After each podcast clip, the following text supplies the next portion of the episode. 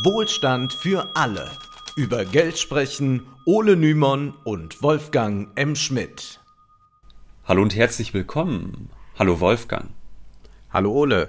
Elon Musk kauft Twitter. Diese Nachricht dürfte alle erreicht haben. Was aber bedeutet das eigentlich? Wir wollen uns heute zum einen mit dem Unternehmen Twitter beschäftigen, zum anderen wollen wir erklären, was geschieht, wenn ein Aktienunternehmen wie Twitter gekauft wird und sogar von der Börse verschwinden soll.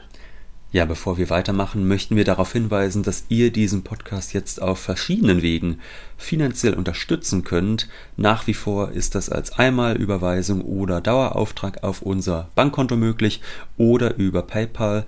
Der Direktlink steht in der Beschreibung. Diese beiden Methoden sind uns die liebsten, weil die Gebühren, die von eurem Betrag abgehen, vergleichsweise gering sind.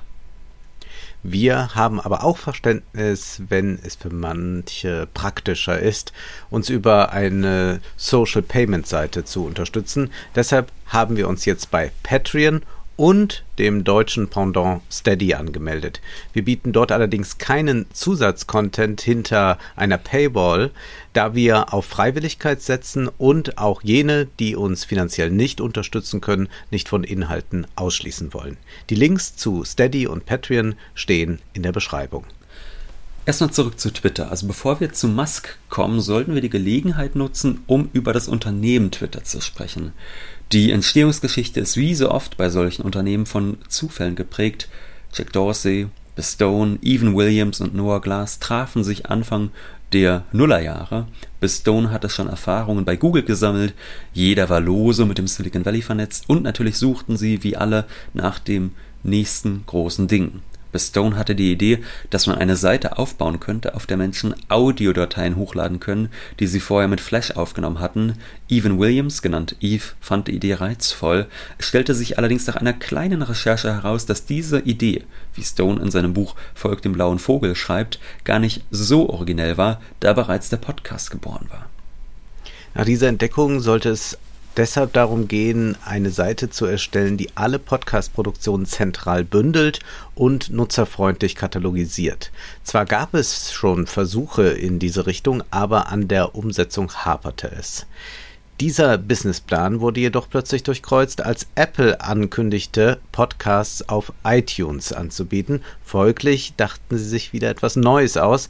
Ein Social Discovery Tool sollte entwickelt werden, das einem jene Podcasts anzeigt, die am besten zu einem passen, wie Amazon die Produkte offeriert, die einem gefallen könnten. Jedoch merkten Biss, Eve und auch Jack bald, dass sie sich eigentlich gar nicht für Podcasts interessieren, Sie produzierten keine, sie hörten auch keine, sie arbeiteten zwar an diesem Geschäftsmodell weiter, doch zugleich wussten sie, dass sie irgendwas finden müssen, was sie wirklich machen wollen, wofür sie brennen wollen.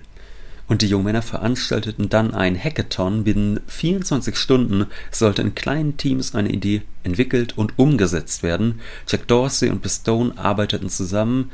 Dorsey war etwas aufgefallen.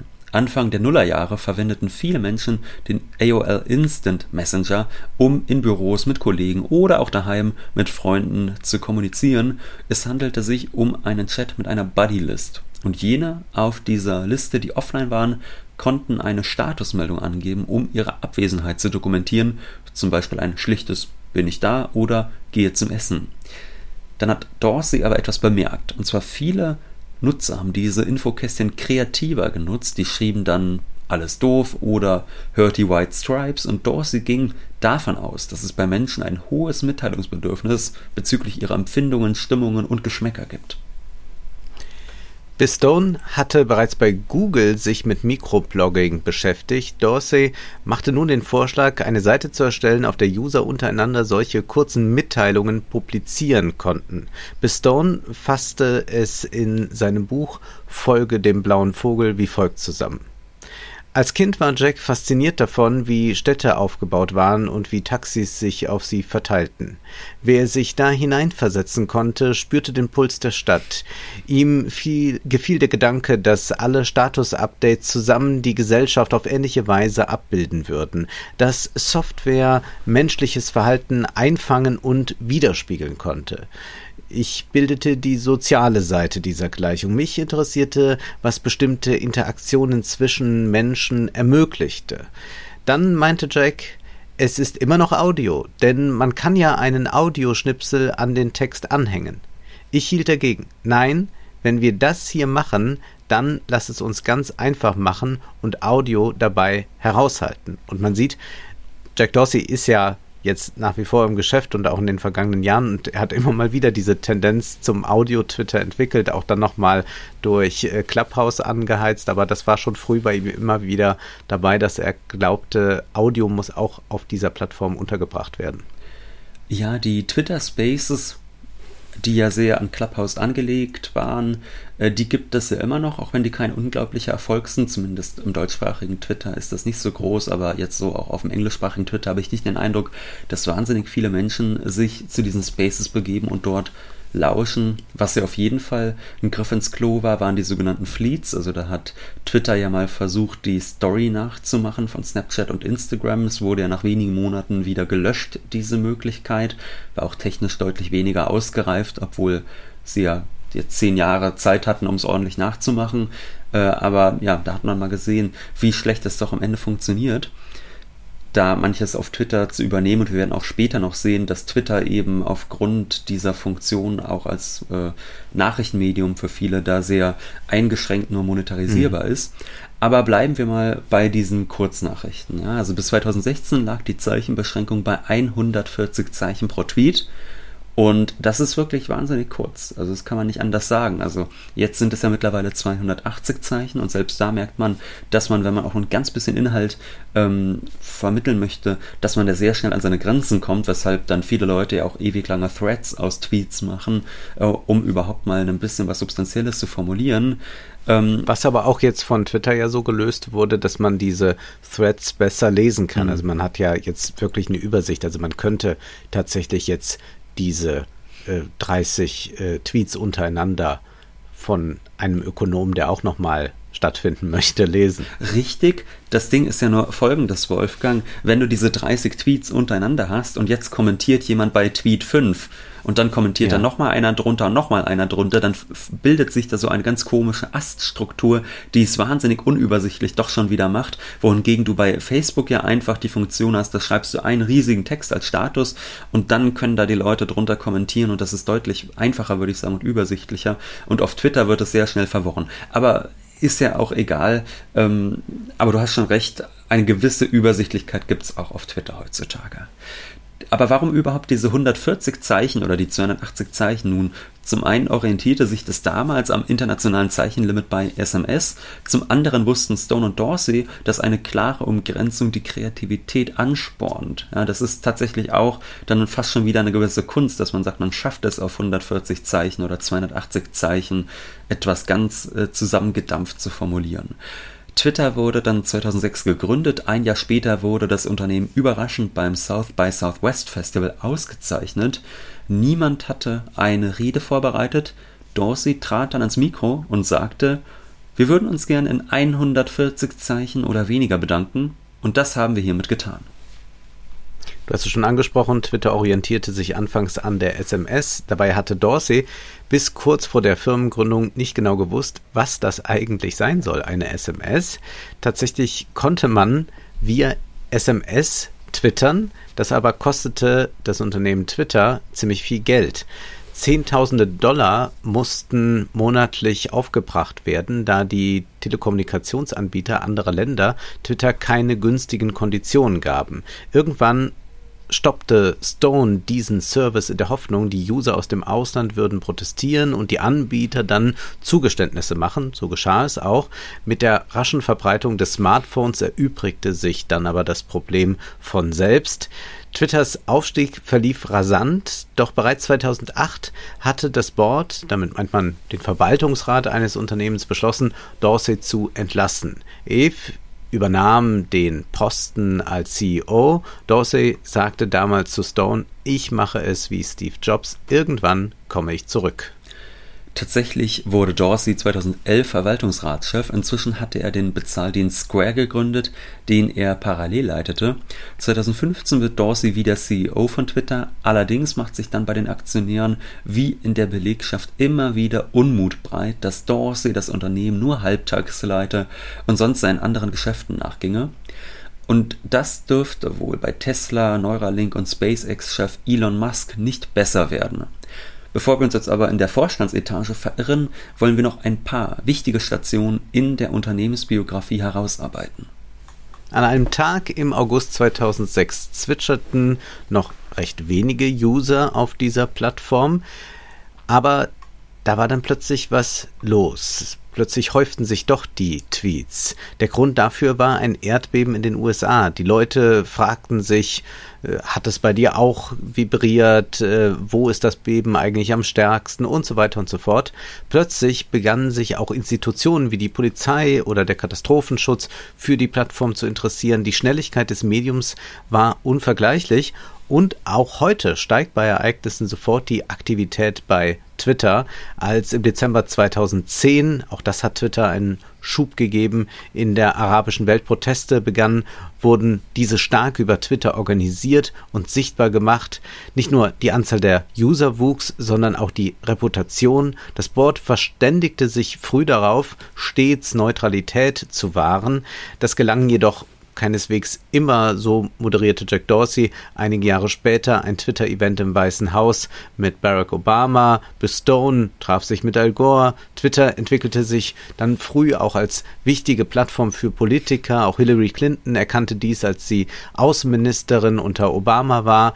Und es mag in diesen Jahren den Anschein erweckt haben, als sei Twitters Geschäftsführung auf Seiten der Demokraten. Ja, so einfach bzw. eindeutig ist es aber nicht. Schließlich wurde auch Trump erst von der Plattform verbannt, als er wenige Tage später von Joe Biden als Präsident abgelöst wurde. Dass Neutralität nicht ohne Regeln auskommen kann, das musste Twitter immer wieder feststellen das ist jetzt auch ein bisschen schwer zu sagen, ob reines Profitinteresse oder eine Ideologie oder der Glaube an Free Speech letztendlich ausschlaggebend sind. Liest man das Buch von Bill Stone, dann wundert man sich aber schon über die Naivität, wenn es da heißt, Twitter könne die Menschheit miteinander verbinden und das Gute im Menschen hervorbringen, wie es dort heißt. Dorsey und die anderen verstanden es jedenfalls von Anfang an, dass sie mit Hilfe von Stars und Publicity schnell wachsen können und auch müssen. Einige Social-Media-Plattformen, die konnten nicht rasch genug expandieren und wurden so abgehängt, denn ein solches Netzwerk, das funktioniert ja nur, wenn möglichst viele in die Mitglied sind und es gewinnt eigentlich immer das Größere. Ein wichtiges Ereignis waren 2007 die MTV Video Music Awards.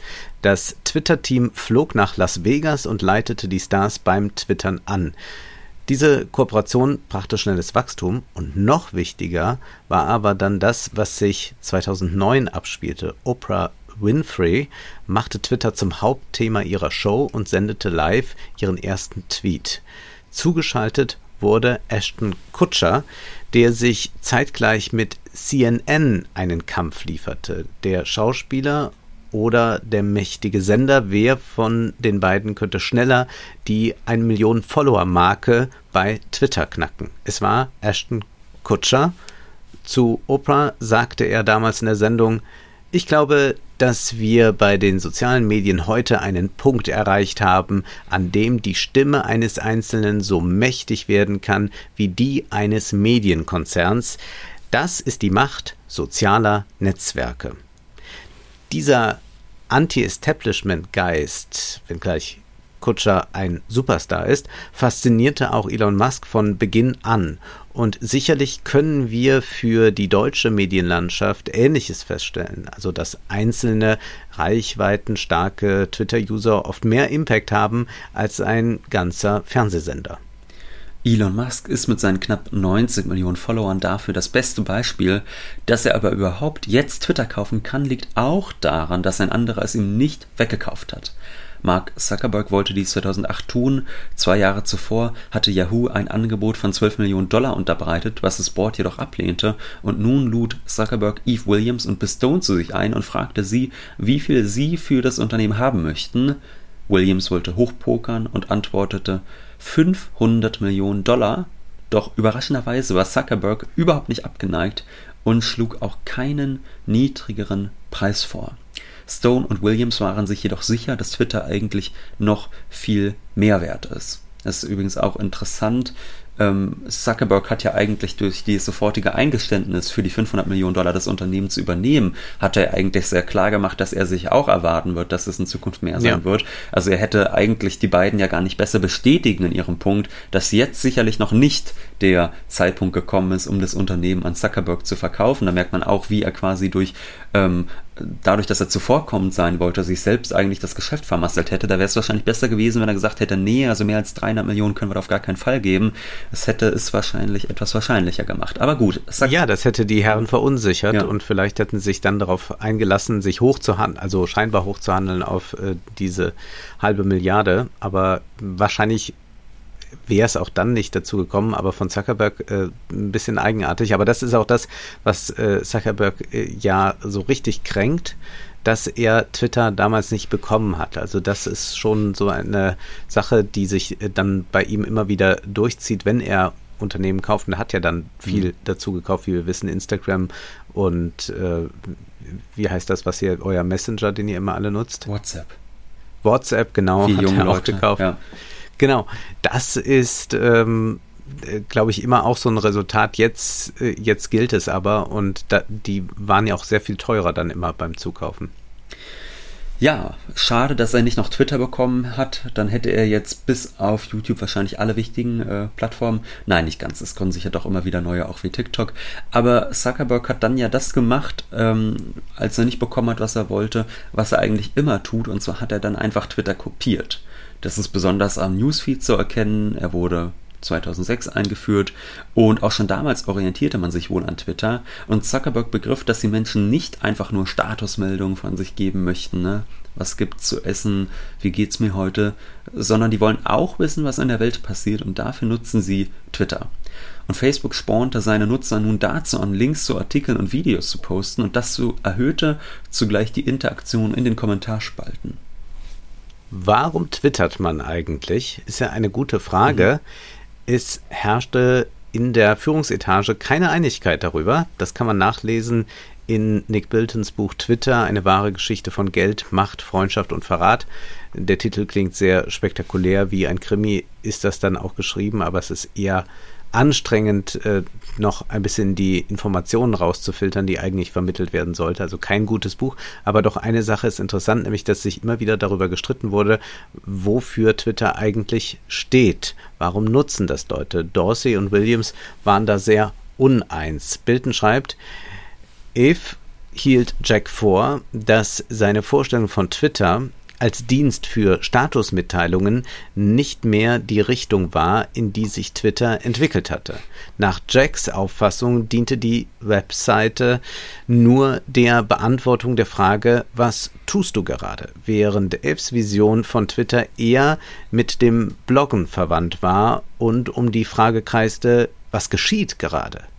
Ich persönlich bin natürlich Team If Williams, aber du, Ole, wir müssen es hier so aussprechen, du bist schon manchmal Team Dorsey, wenn du uns mitteilst, welchen Cocktail du gerade trinkst.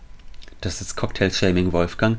Ähm, nein, äh, würde ich sagen, stimmt nicht ganz. Meistens äh, verbreite ich sowas ja eher auf Instagram und auf Twitter dann lieber meinen alltäglichen Zynismus. Aber äh, auf jeden Fall bin ich natürlich schon im Gegensatz zu dir der Meinung, dass auch manchmal das allzu menschliche da eine Rolle spielen darf auf solchen Plattformen. Steven hm. Levy, der schreibt in seinem Buch Facebook, Weltmacht am Abgrund, dass es nach der Twitterisierung von Facebook nur noch einen logischen Schritt gab.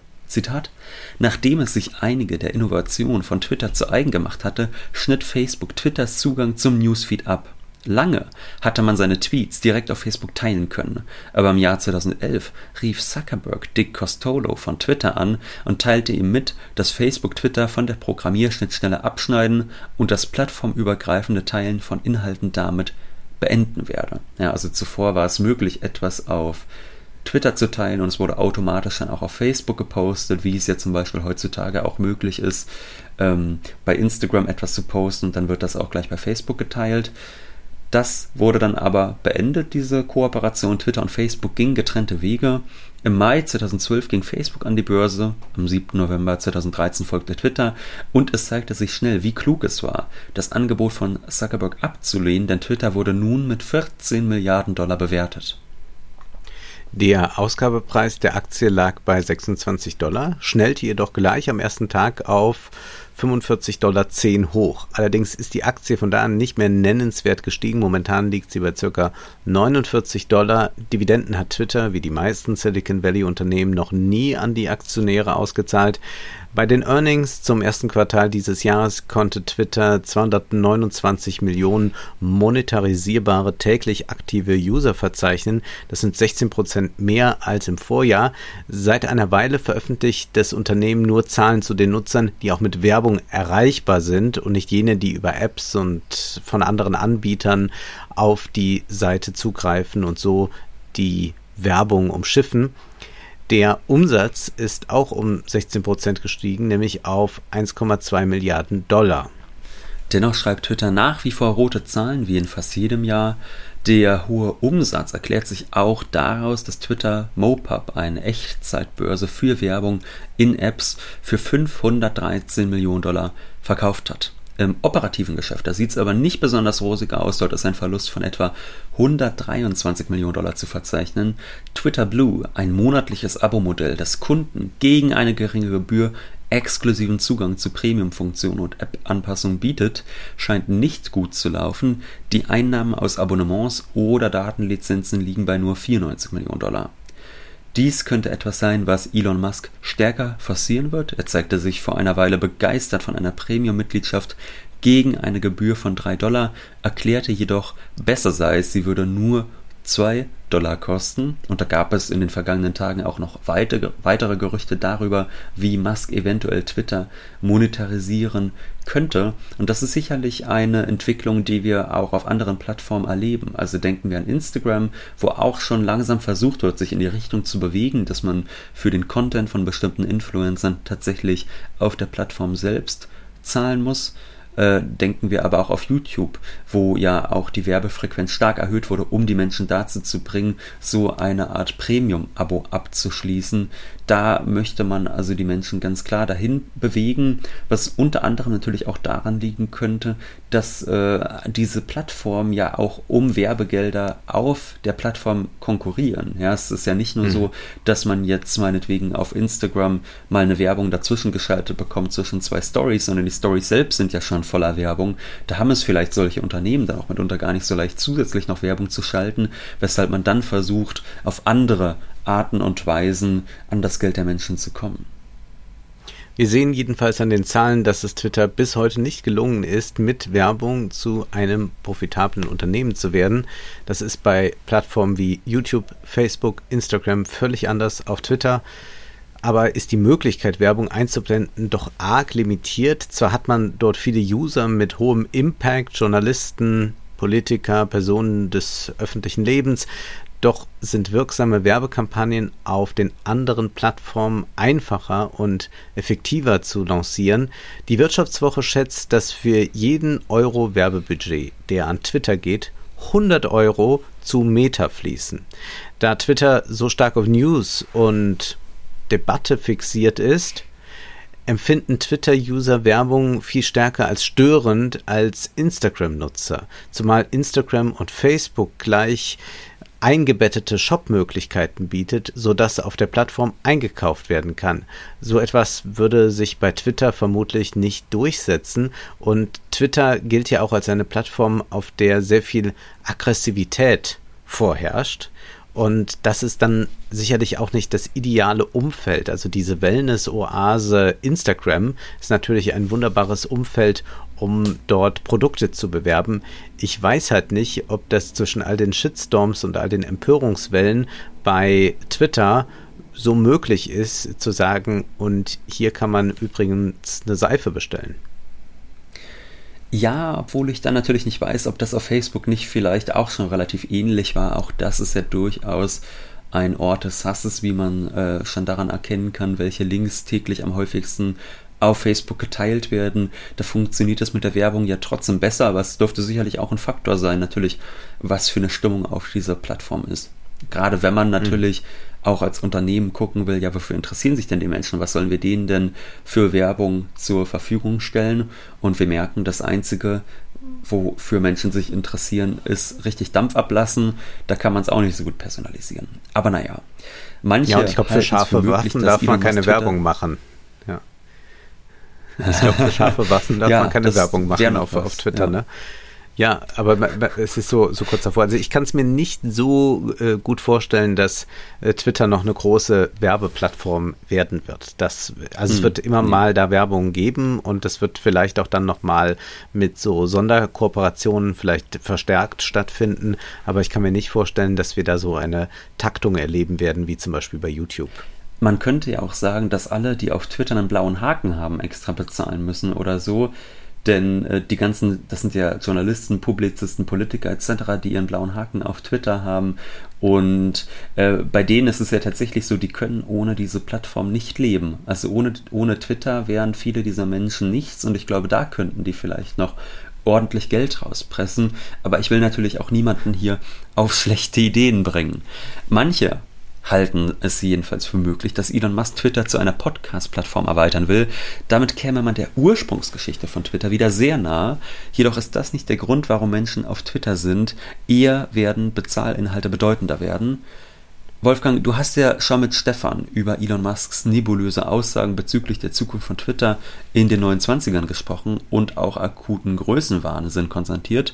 Die Zukunft von Twitter jedenfalls ist ungewiss. Twitter selbst veröffentlicht momentan keine Prognosen über künftiges Wachstum. Das Unternehmen erklärt, in Anbetracht der geplanten Transaktion mit Herrn Musk wird Twitter, wie es während der Anhängigkeit einer Akquisition üblich ist, keine Telefonkonferenz veranstalten, keinen Aktionärsbrief herausgeben und keine Finanzprognose in Verbindung mit der Veröffentlichung der Ergebnisse des ersten Quartals 2022 abgeben. Nehmen wir mal an, Elon Musk kauft Twitter tatsächlich. Einige glauben ja noch gar nicht daran und das kann durchaus sein, dass äh, dieses Geschäft nicht zustande kommt aus irgendwelchen Gründen oder dass auch Elon Musk sich zurückzieht, wenn er sieht, dass die Tesla-Aktie sich zu schlecht entwickelt. Wer weiß es schon. Jedenfalls gehen wir mal jetzt davon aus, es würde stattfinden. Momentan kostet die Twitter-Aktie circa 49 Dollar. Musk will 54,20 Dollar pro Aktie bieten. Insgesamt soll das Elon Musk 44 Milliarden Dollar kosten. Ein Teil der Summe wird er durch den Verkauf von Tesla-Aktien aufbringen. Musk ist reich hinsichtlich seines Aktienvermögens, laut Forbes sogar der reichste Mensch der Welt mit 265 Milliarden Dollar. Aber natürlich hat er nicht ein paar Milliarden irgendwo in Geldsäcken rumliegen. Ja, das ist nicht wie bei Onkel Dagobert, der durch den Speicher schwimmt, voller Gold und sich daran herumwühlt wie ein Maulwurf. Wir wollen jetzt Elon Musk nicht arm rechnen, aber wir müssen schon bedenken, dass Musks Vermögen hauptsächlich aus Tesla und SpaceX-Aktien besteht.